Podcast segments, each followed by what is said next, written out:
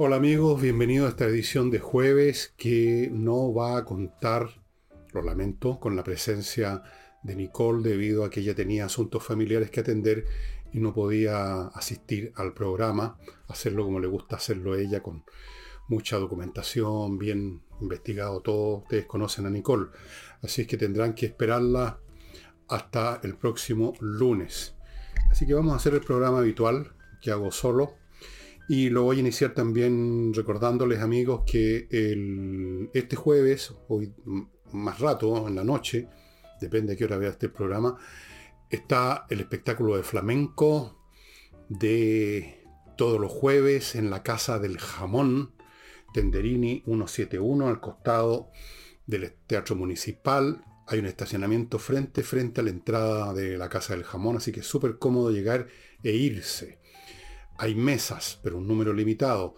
Yo no sé si quedan todavía en este momento.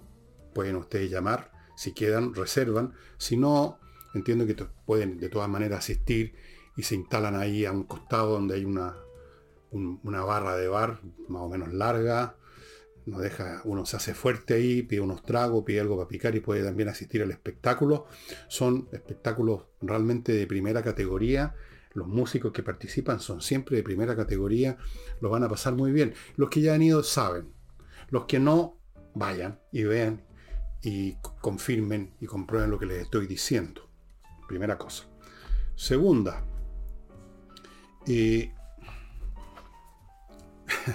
no he mirado si quedan libros. Así que vea usted mismo si quedan insurrecciones todavía. Eh, puede que sí, puede que no, Puede que queden 10, puede que queden 20, puede que no quede ni uno, puede que quede justo uno.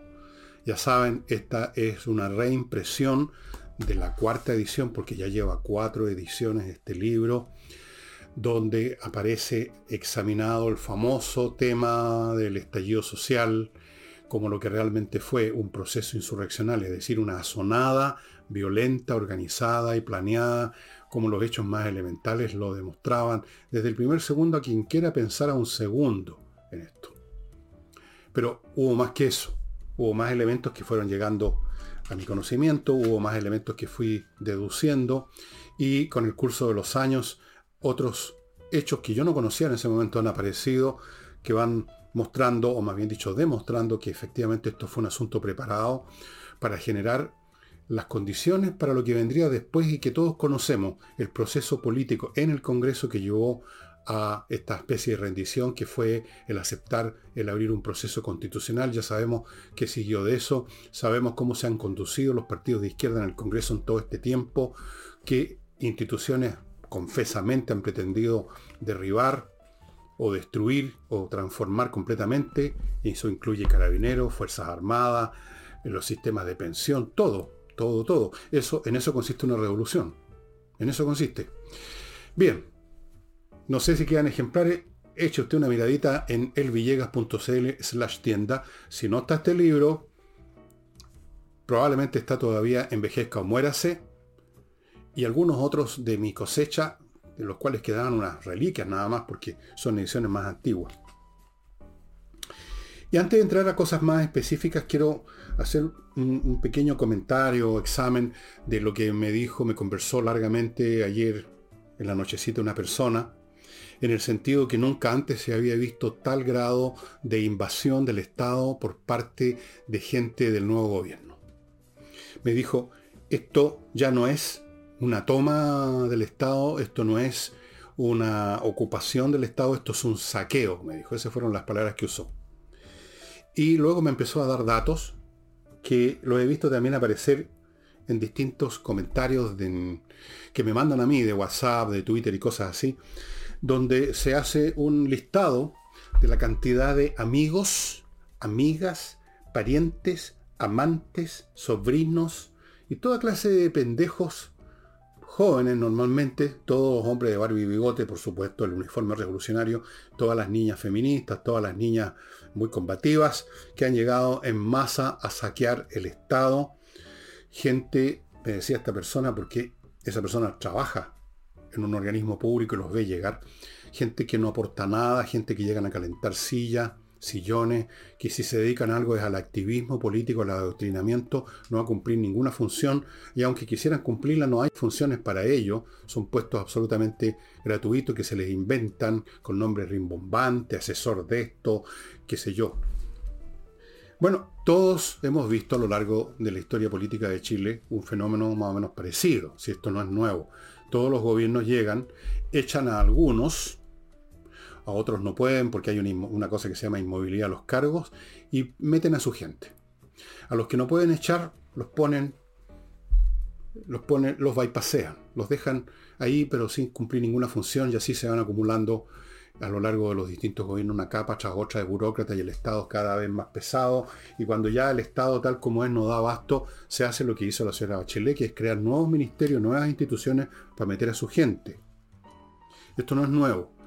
Lo que es nuevo es el grado. Pero además el descaro con quien lo niegan. El señor Jackson, este caballero que alguna vez era un joven idealista con los ojos en blanco y ahora parece salido de una película de mafioso, dijo que el instructivo para relativo a la contratación, para ponerle límite, supongo yo, de parientes y cercanos, se está cumpliendo, dijo. Lo que se está cumpliendo el instructivo de contratar parientes y cercanos. Y luego agregó una frase que me imagino él de haber considerado un golpe de genio. A buen entendedor, pocas palabras. ¿Qué quiere decir con eso, a buen entendedor, pocas palabras? Que a buen creyente, o sea, los que le creen lo que dice que se está cumpliendo el instructivo. Y además, todo depende de que llamemos cercanos, pues. Porque los cercanos no son solamente el papá, la mamá, la hija, el sobrino o el primo de uno, o sea, personas con una relación sanguínea, sino que son también los amigotes. Bueno, ¿cuántos amigotes del señor Boric llegaron al poder. El amigote ese que está de embajador en España y que al, primer día que llegó ya empezó a dejar la crema. Otros asesores, asesores, o sea, personas que tienen acceso a las orejas, espero que lavada, del señor Boric para susurrarle sus grandes y maravillosas ideas está repleto de amigos, gente que conocieron en su época juvenil, cuando estaban en la universidad, cuando salían juntos en la calle a protestar por alguna causa grandiosa, cuando salían a pintarrajear muro, a echar abajo un farol.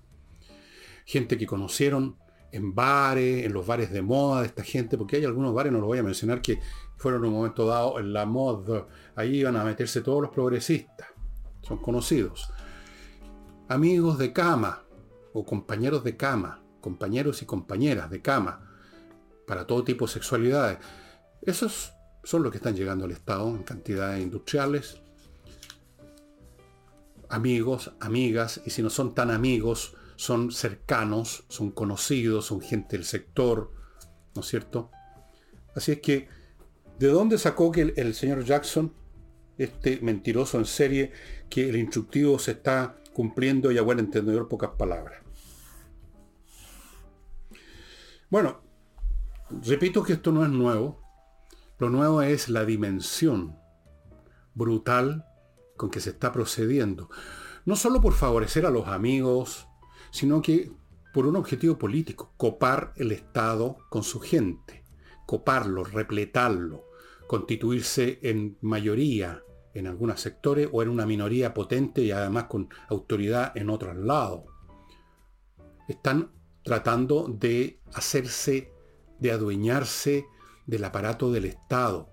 El aparato del Estado para ellos deja de ser un ente impersonal que opera al servicio del público con todos los gobiernos, habitado por servidores públicos que también están a cargo del servicio al público y no de un gobierno, ellos quieren convertirlo en un instrumento de una causa, la causa revolucionaria, quieren convertirlo en instrumento de sus fines programáticos, de su agenda, y para eso lo que hay que hacer es meter a su gente.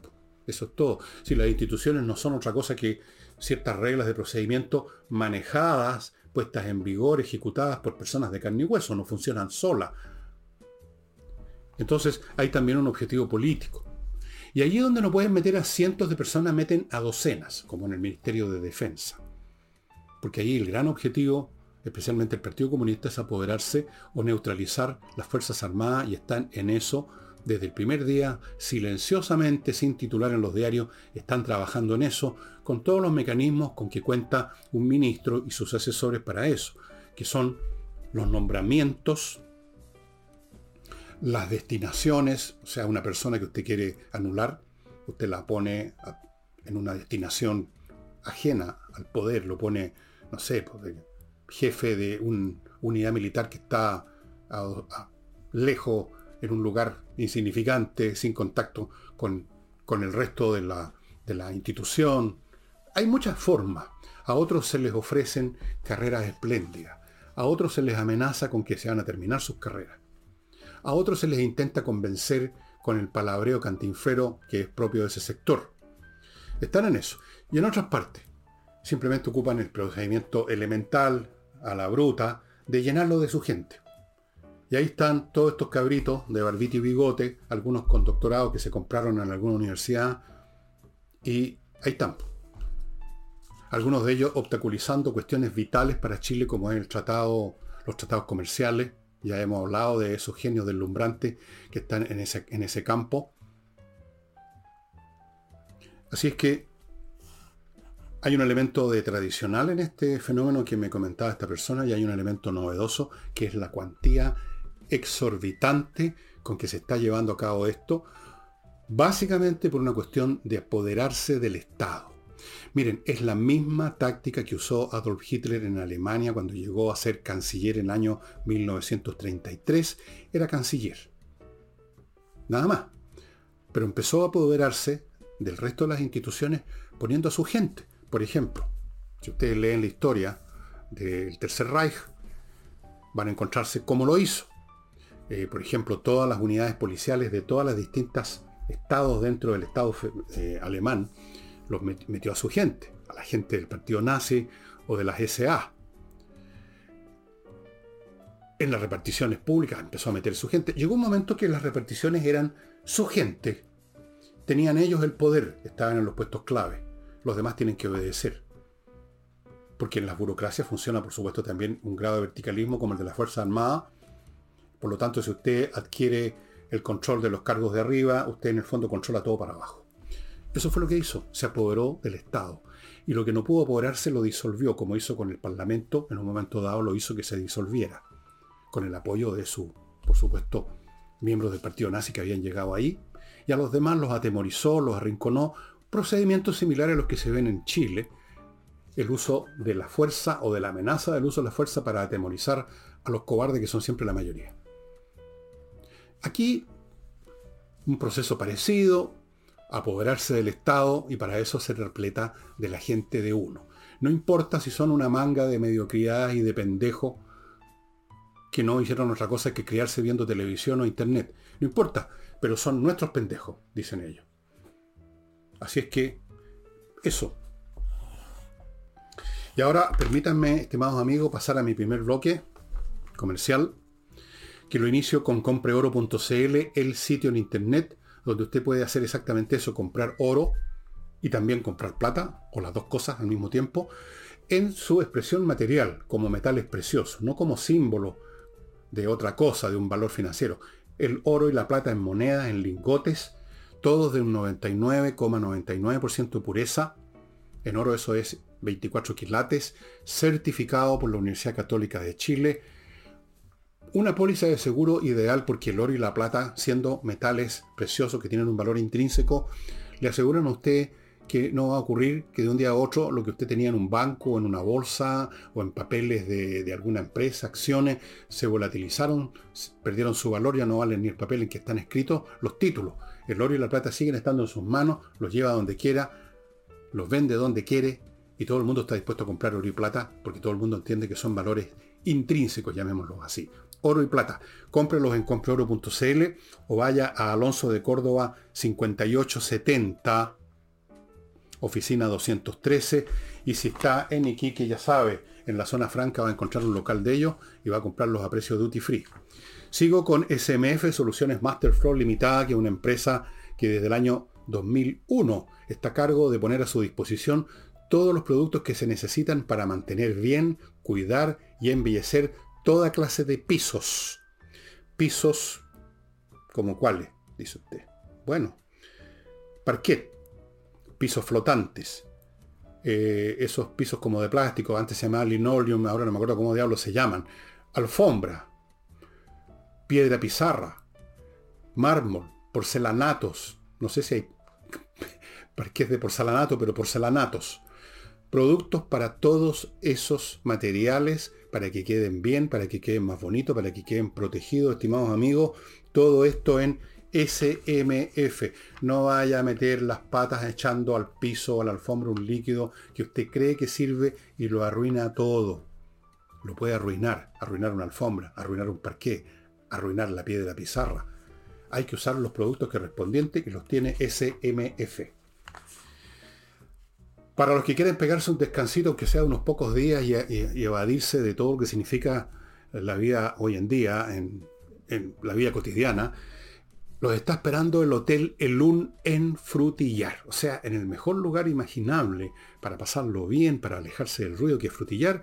Y dentro de Frutillar el mejor hotel posible para lo mismo, el Hotel Elun. Elun, al medio de, Frutillar. Frente, pero en elevación, mejor todavía para ver bien todo el panorama, unos pocos metros de elevación en la subidita que tiene ahí Frutillar, frente al Teatro del Lago.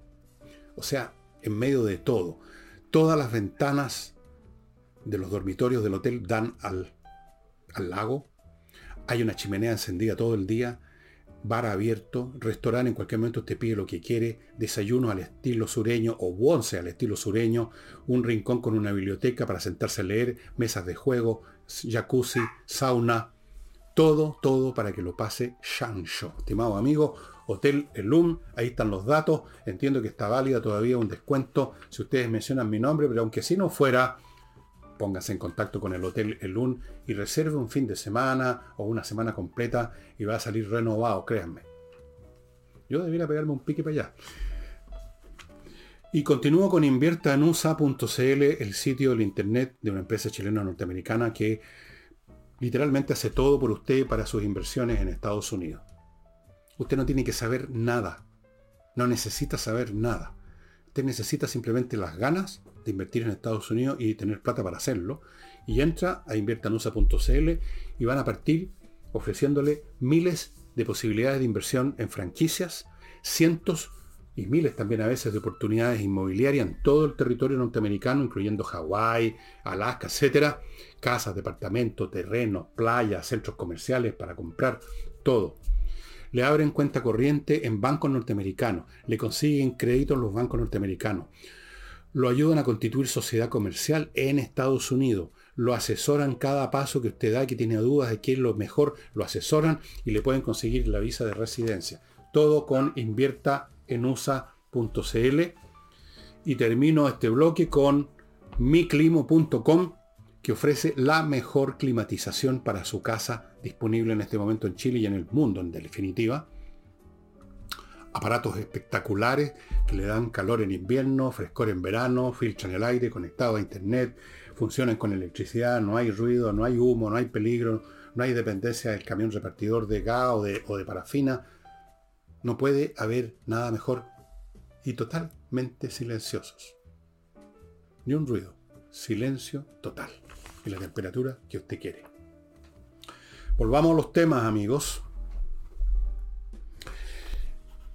He visto una imagen muy conmovedora y que ameritó, por supuesto, y por eso que vi la imagen, una sección de un medio de comunicación, y creo que apareció en varias partes, el abrazo de Evelyn Matei con el señor Cataldo, este caballero que generó en un momento dado una polémica, como se llaman ahora estas cosas, porque lo estaban, era posible que lo nombraran su ministro o subsecretario del Interior, y el hombre es comunista y había tenido conductas o dichos que no correspondían. Finalmente lo, nombraron para otro cargo, igual dentro del Ministerio del Interior.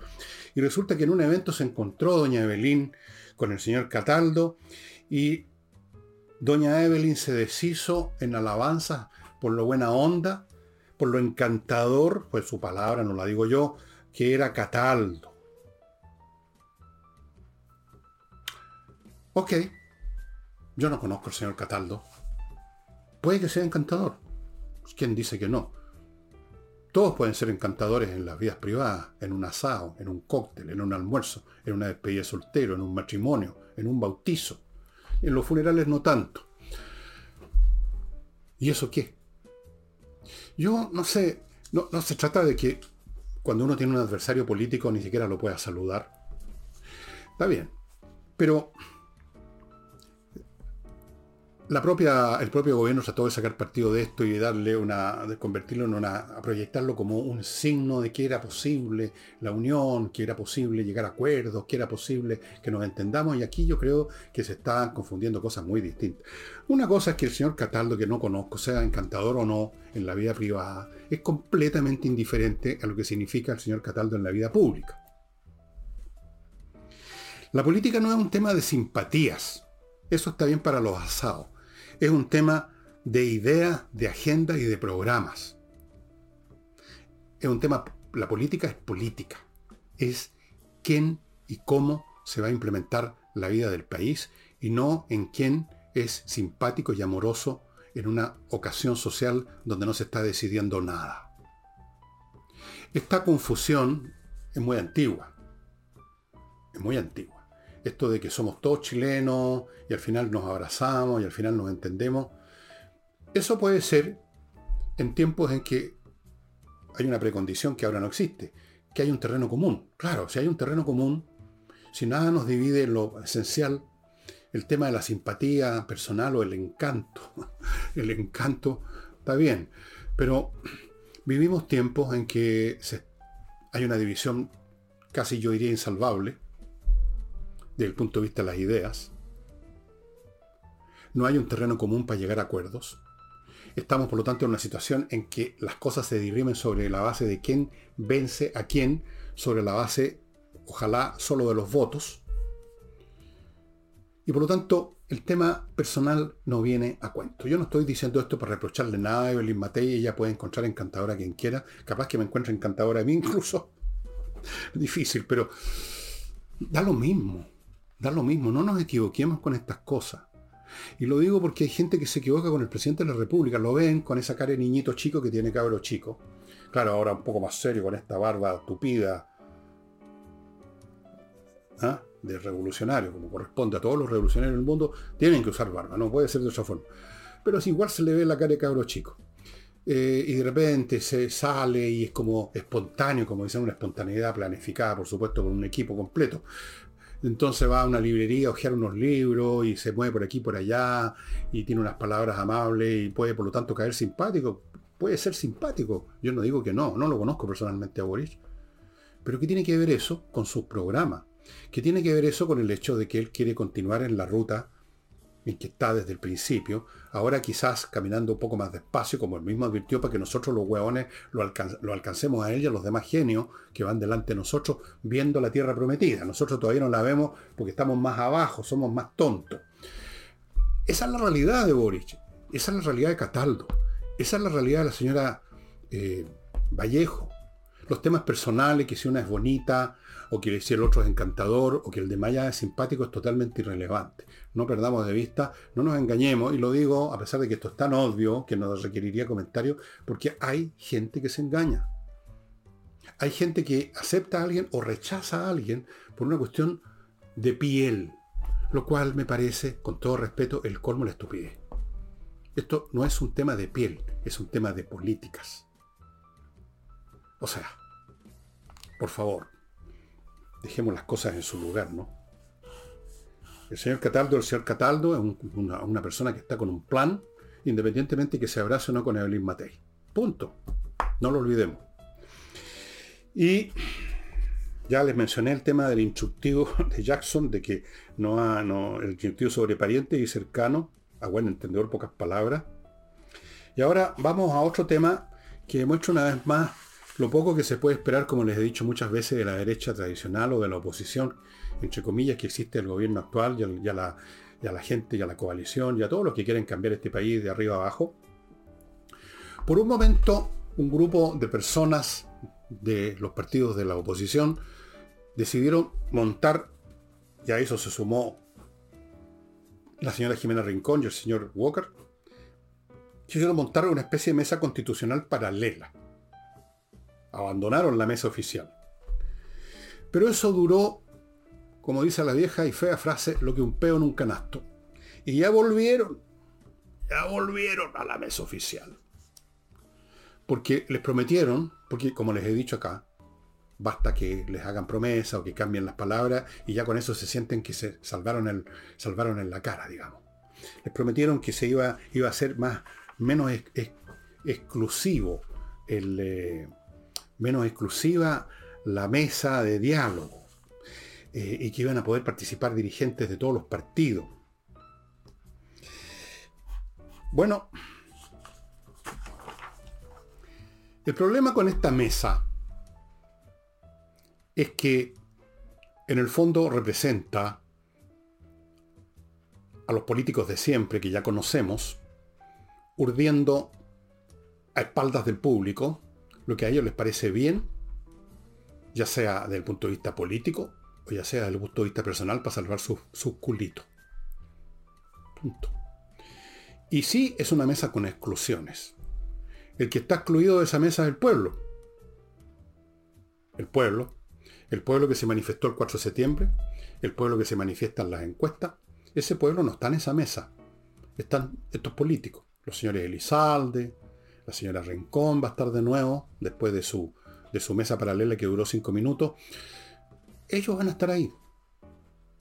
Para un diálogo sin exclusiones. Eso es lo que exigíamos, dijeron.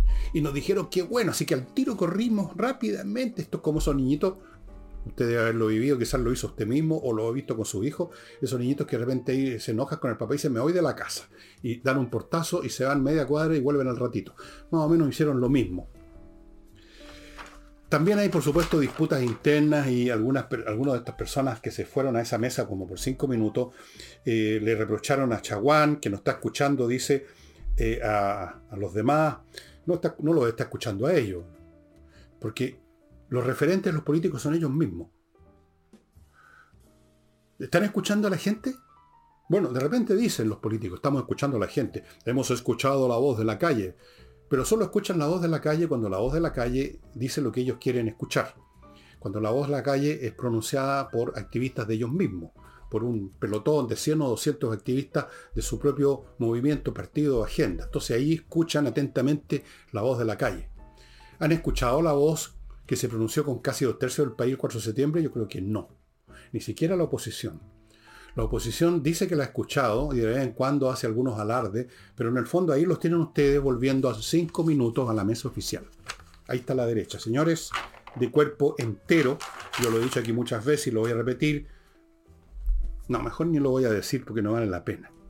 Dejémoslos a ellos hacer su farsa. Aquí lo que se requiere es que alguien, ya ni siquiera un partido, mucho menos una coalición, mucho menos el Chile Vamos que no van a ningún lado, van al fracaso, ya fueron al fracaso, están en el fracaso. Y ahora tiene falta que se vayan para la casa nomás, cosa que yo estoy esperando que hagan de una vez por todas.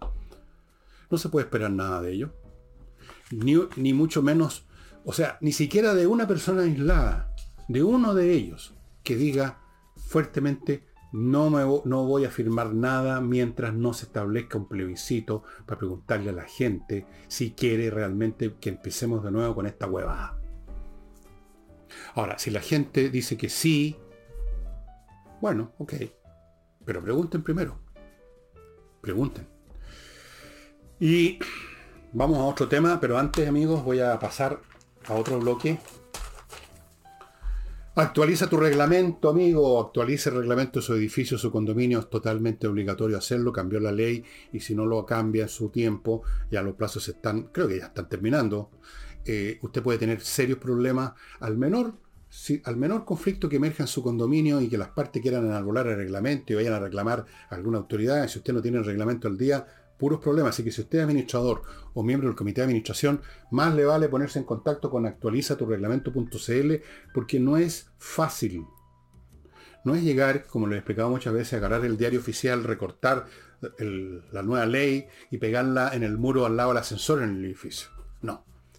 Es bastante más complicado actualiza tu reglamento.cl.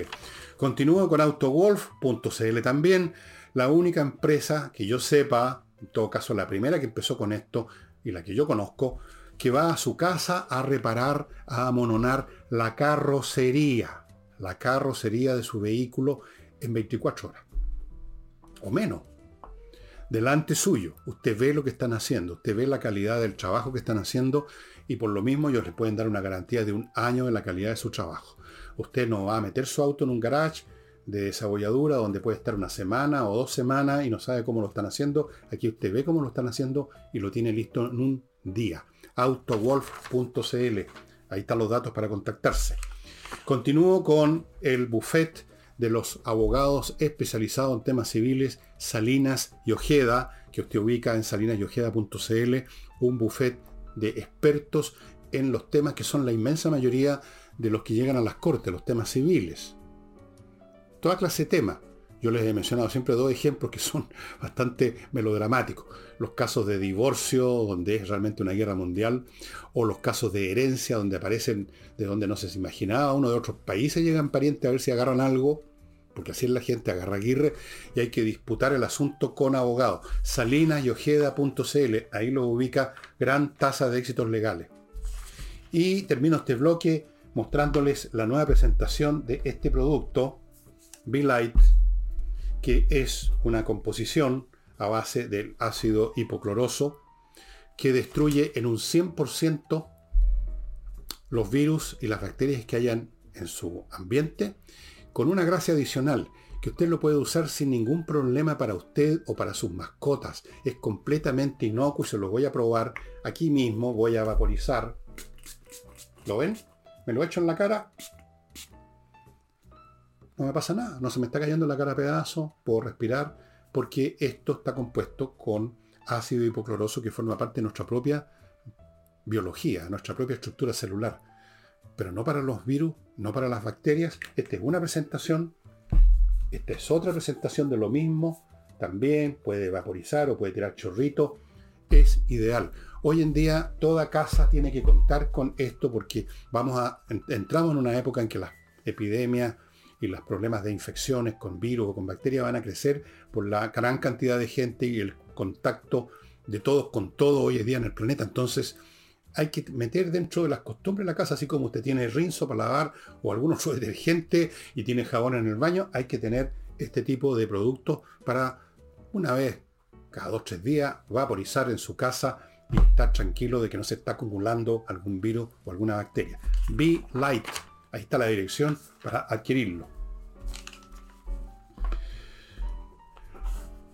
La magistrada doña Maruja Chávez dejó en libertad a tres detenidos por robo de madera, uno de los cuales, al cual lo llaman, no me acuerdo cómo, tiene un nombre típico, esos nombres que se dan los delincuentes unos con otros, era el líder de todas las bandas de robo de madera. Los dejaron libres, sin otro, sin otro, otra sanción por el momento que ir cada 15 días a firmar. El gobierno que fue presentó la, la demanda, no lo podía creer. Uno se pregunta, tampoco lo podía creer la fiscalía que pidió presión preventiva mientras se investiga más.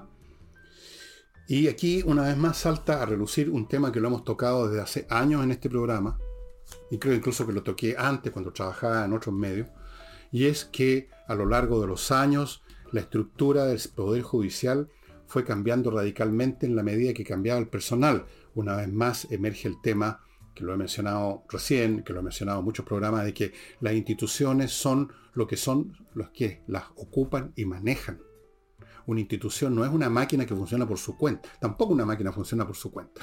No es un ente autónomo. Un conjunto de leyes que solo operan así como con, no sé. No, son personas que inician los procesos, que interpretan los reglamentos y las leyes, que llevan o no a cabo acciones. Y, y, la justicia es así, y a lo largo de años fue cambiando el personal de la justicia, fue entrando más y más nuevas y nuevas cohortes demográficas de gente con otra mentalidad, mucha gente que podríamos llamar, llamémosla para simplificar, progresistas, con una visión de la justicia que en algunos casos es realmente para la risa, una visión garantista, una visión de que los delincuentes no son delincuentes, sino que son víctimas, y mil cosas más y muchas variantes según la persona.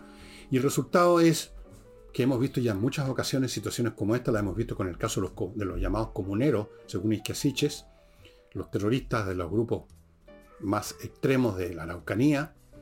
Y aquí lo vemos con la señora Maruja Chávez que deja en libertad a estas personas, entre ellos un líder con apodo y todo, un tipo bastante siniestro supongo, en libertad como si, como si estuviese este delito de robo de madera cometiéndose hace 20 años, cuando no estaba ligado como ahora lo está a otras situaciones bastante graves, como es su relación con la CAM y otros grupos. Porque se ha generado entre los ladrones de madera, bandas de narcotraficantes y la CAM y otros grupos una relación como el que le había en Colombia entre la FARC y lo mismo, los productores de coca, los narcotraficantes. Es decir, no es meramente robo de madera, hay muchas más cosas involucradas. Pero supongo que la señora Maruja Chávez ha recibido, no sé, alguna clase de presión, si eso es lo que está pasando. No olvidemos, lo recuerdo una vez más, los casos de fiscales que han pedido traslado a ciertas zonas porque los estaban presionando. Precisamente porque la justicia, como cualquier institución, está formada por personas de carne y hueso que una vez que salen de la oficina se van para su casa. Personas que pueden ser llamadas por teléfono o se les puede mandar un mail o una carta, qué sé yo, y se les puede amenazar o se las puede recompensar o las dos cosas, como decían los narcotraficantes colombianos, plomo u oro. Usted verá lo que prefiere. Entonces, no sé, no sé, no sé cuál fue el criterio de la señora Maruja Chávez, pero francamente es impresionante la manera como la justicia ha ido perdiendo su capacidad para hacer justicia en la misma medida en que más se la necesita. Mientras más crece el crimen, y esto es una paradoja que se ha visto en otras sociedades, mientras más crece el crimen, mientras más organizadas están las bandas, más audaces en su capacidad para amenazar y cometer crimen, por ese mismo motivo más temeroso se vuelve el Poder Judicial que teóricamente tiene que controlarlos, tiene que detenerlos, tiene que procesarlos y mandarlos a la cárcel. En otras palabras, invirtiendo la, la, relación, podríamos decir que parece que la justicia funciona muy bien cuando casi no hay crímenes. O cuando los crímenes son tipo el tipo que se robó una gallina. Entonces ahí la justicia puede actuar con toda solemnidad, con la venda en los ojos, nosotros no vemos para la justicia ciega y pueden, digamos, tomar ese aire de los grandes justicieros. Pero cuando hay que realmente hacer justicia con casos graves, con organizaciones criminales de gran tamaño, ahí, paradojalmente, la justicia deja de ser eficaz, empieza a perder eficacia, porque el temor, el temor u otros factores entran, se infiltran. Y esto está pasando en todas las instituciones del Estado, dicho sea de paso. Este país ya no era, ya no es lo que era hace 20 años, hace 30, ¿para qué hablamos hace 50 años? Este país se pudrió en muchos sentidos. Así es. ¿Hay remedio para esto? Bien, supongo. Ahora, como todos saben, mientras más potente, mientras más grave, mientras más avanzada está la enfermedad, más potente tiene que ser el remedio. Yo no sé cuál podrá ser, tengo idea. Y vamos ahora a lo internacional. Esta vez no me voy a concentrar en lo, de Rusia eh, y Ucrania, que lo tocamos ayer, lo puedo tocar en los próximos días. En general, los, ucranianos siguen avanzando y el, ejército, el ejército ruso está dando más y más muestras de, de colapso. No, ahora me voy a centrar en un tema muy interesante, que es las protestas que se están viviendo en Irán, un país grande, un país, no me acuerdo cuántos millones de habitantes tiene, 40, 50 o más, es un país más grande que Chile, de todas maneras, varias veces más grande. Un país con una población fantástica y incluso racialmente muy interesante. Son muy bien formados los iraníes. No sé cuál es la razón étnica, racial, genética. Pero, por ejemplo, ustedes ven cualquier foto de un montón de mujeres iraníes, la, cantidad, la proporción de mujeres es muy hermosa, es muy impresionante. Y de hecho todo esto empezó, las revueltas que hay ahora en Irán, con la muerte de una niña de 22 años llamada Masha Amini, preciosa, como otra que también mataron en otras revueltas hace varios años atrás, que también era muy bonita. Bueno. Y las revueltas en Irán han ido creciendo a pesar de la feroz represión del régimen de los clérigos, según distintas instituciones, eh, que dan distintos números. Hay entre, digamos, entre 30 y 40 o 50 muertos ya y alrededor de mil personas detenidas ¿Cuánto van a morir de ahí? De hecho, esta niña, Masha Amini, murió porque una llamada organización retardataria, derivada de estos clérigos propios de la Edad Media, que es la policía de la moral. Hay unos tipos con uniforme y todo que andan por las calles de todas las ciudades de Irán viendo cómo anda usted si es mujer vestida. Si tiene puesta la hijab bien, si está bien tapada su cara. Entonces, se tropezaron con esta niña, Masha Amini, que parece que no estaba bien tapada la cara, se la llevaron, parece que la torturaron y murió, cosa que niegan los clérigos diciendo que se murió el corazón. Era una mujer perfectamente sana, no tenía ningún problema el corazón. Pero justo le dieron un ataque al corazón cuando estaba en el recinto de esta policía la moral. Y de ahí comenzaron las protestas, primero unos pequeños grupos y ahora en una escala mucho mayor en todas las ciudades iraníes y a diferencia de otras oportunidades, dicen los especialistas que siguen, los iranólogos, llamémoslo así, esta vez es mucho más transversal, es mucha más gente, de muchos más grupos y es una nueva generación. La generación anterior que estuvo protagonizando las anteriores asonadas que fueron finalmente reprimidas, era una generación, dicen estos especialistas, que creía que era posible reformar el régimen desde adentro esta nueva generación, gente más joven, veinteañera en promedio, creen que eso es imposible y que simplemente hay que echar abajo este régimen retardatario propio del siglo VIII después de Cristo. Un régimen basado en una religión, ya de por sí eso es retardatario. Ahora, un régimen basado en el Islam que pone esta pata encima de la mitad de la población que son las mujeres y también en la otra mitad que son los hombres, pero de otras maneras, es simplemente intolerable en el siglo XXI. Y eso es lo que piensan los iraníes, no, simplemente yo. Si los iraníes estuvieran conformes con su régimen, uno se encoge de hombro, pero no están conformes. Y esto está explotando ahora. ¿En qué va a terminar esto? Lo más probable, por supuesto, es que el régimen logre aplastar esta resistencia, porque para eso tienen las armas. Pero en una de esas no. No olvidemos que en el propio Irán, el régimen del Shah, que tampoco le hacía mucho asco usar la represión, fue derribado por rebeliones callejeras masivas. Y ahí fue cuando lamentablemente de la sartén cayeron al fuego los iraníes porque llegaron los clérigos. ¿Se acuerdan? El señor Khomeini, así creo que así se llamaba, el primer clérigo, todos de barba, todos con una cara de hombres buenos, pero son unos criminales, fanáticos. No hay nada peor que el fanático religioso, estimado amigo. Peor que el fanático político. Peor, porque creen que tienen la sanción divina, que están legitimados por Dios para todas las brutalidades que hacen. Vamos a ver en qué termina esto. Espero que termine, pero no lo creo. No es muy probable, muy improbable en realidad que termine con la caída del régimen de los... De los. Pero si no es ahora, tendrá que ser la próxima vez porque evidentemente que es insostenible un régimen como ese en el siglo XXI. Estos jóvenes de esta generación iraní se han educado a pesar de toda la presión religiosa y de todo el sofocamiento cultural. Igual hay hoy en día en todas partes del mundo miles de canales para saber lo que pasa en otros lados, para qué sé yo. Yo les sugiero que vean una serie que está en una plataforma de internet, no me acuerdo si es Apple TV o cuál, donde que se llama Teherán muy interesante. Creo que es israelita esa serie, pero de algún modo muestran, yo creo que con bastante, con bastante realismo, lo que es la vida en Irán, que es un mundo moderno, un mundo que nada menos que quieren producir una bomba atómica, y sin embargo y al mismo tiempo dominado por clérigos medievales. Es una cosa que no, no, no, no va la, la, vaina con el sable, como se dice, y eso en algún momento tiene que, tiene que caer. Y espero que caiga antes de que yo caiga yo al silencio eterno. Quiero ver eso. Y ahora amigos, em,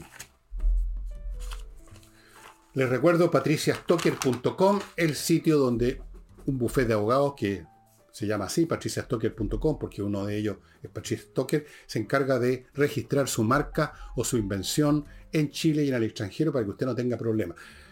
Registrar la marca es un proceso que requiere hacerse, porque si no usted puede tener problemas con otros, con los vivos de siempre, o pueden robarle su invento, pueden robarle todo, pueden robarle su invención, su creación, su empresa en última instancia. Ellos la registran, la conservan, la defienden, la renuevan, etc. patriciastocker.com.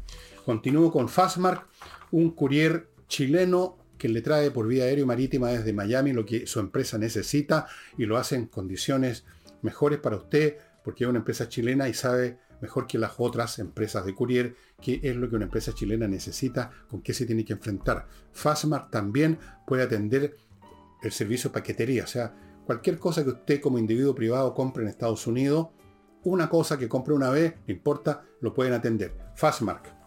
Continúo con entreneinglés.com, una academia donde los profesores son profesores de inglés de verdad, las clases son online y le ofrece para mostrarle lo eficaz que son una clase demo de 40 minutos que usted puede tramitar con ellos en el sitio que están viendo a mi derecha. Hay un sitio también, usted puede mandar una, un mail a coordinación arroba para cualquier otra consulta que quiera hacer.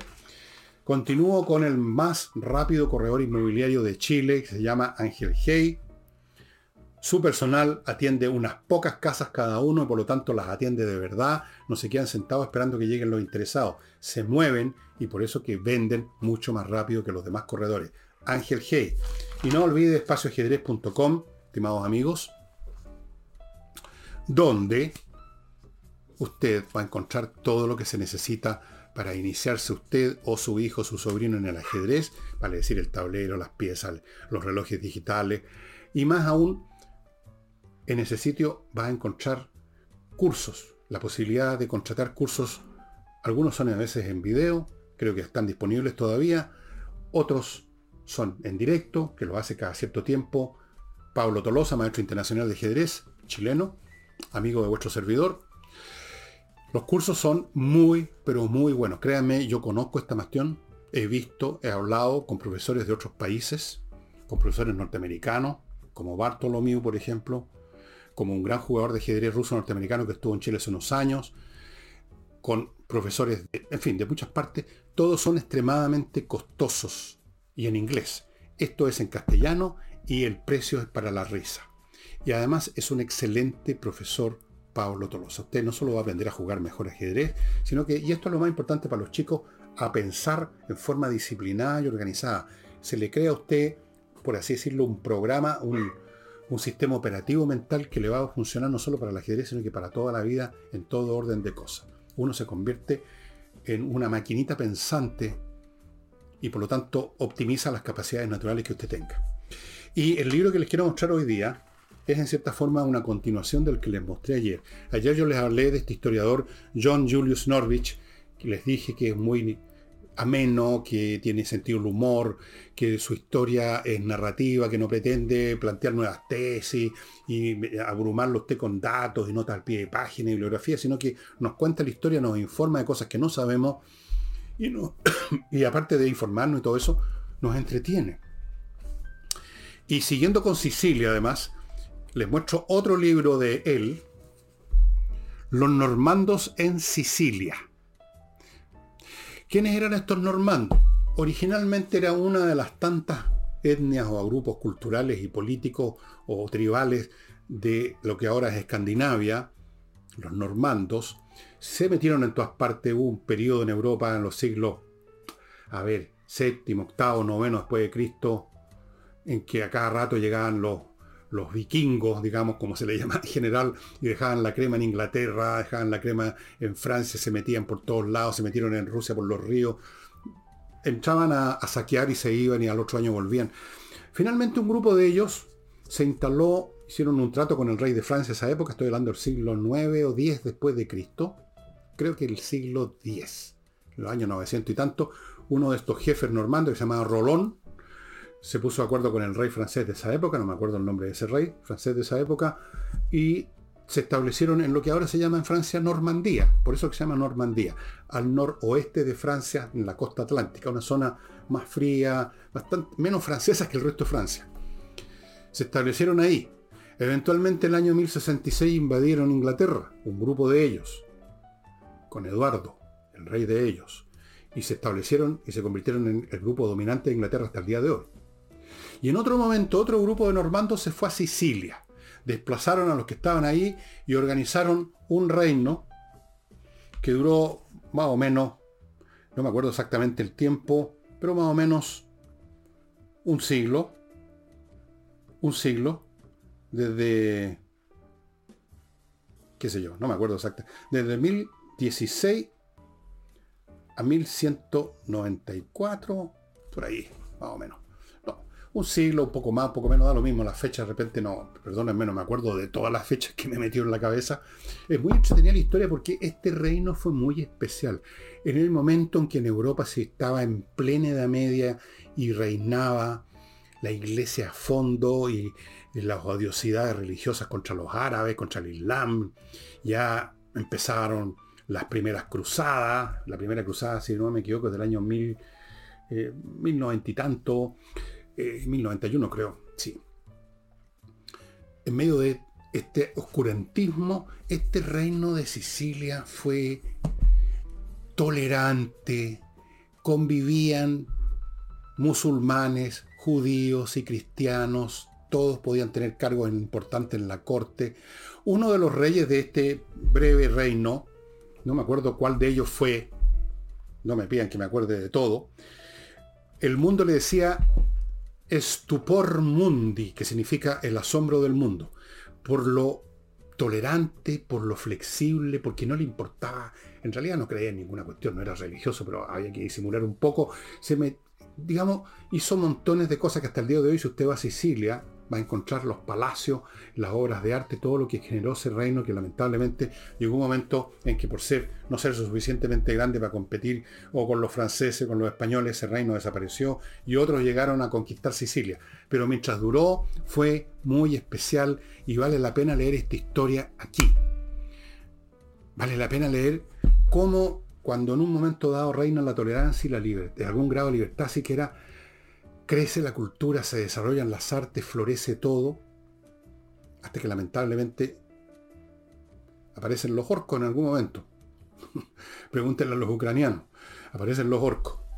Muy entretenido, estimado amigo, esta historia de los normandos en Sicilia, del año 1016 al 1130, así más o menos un siglo, poco más.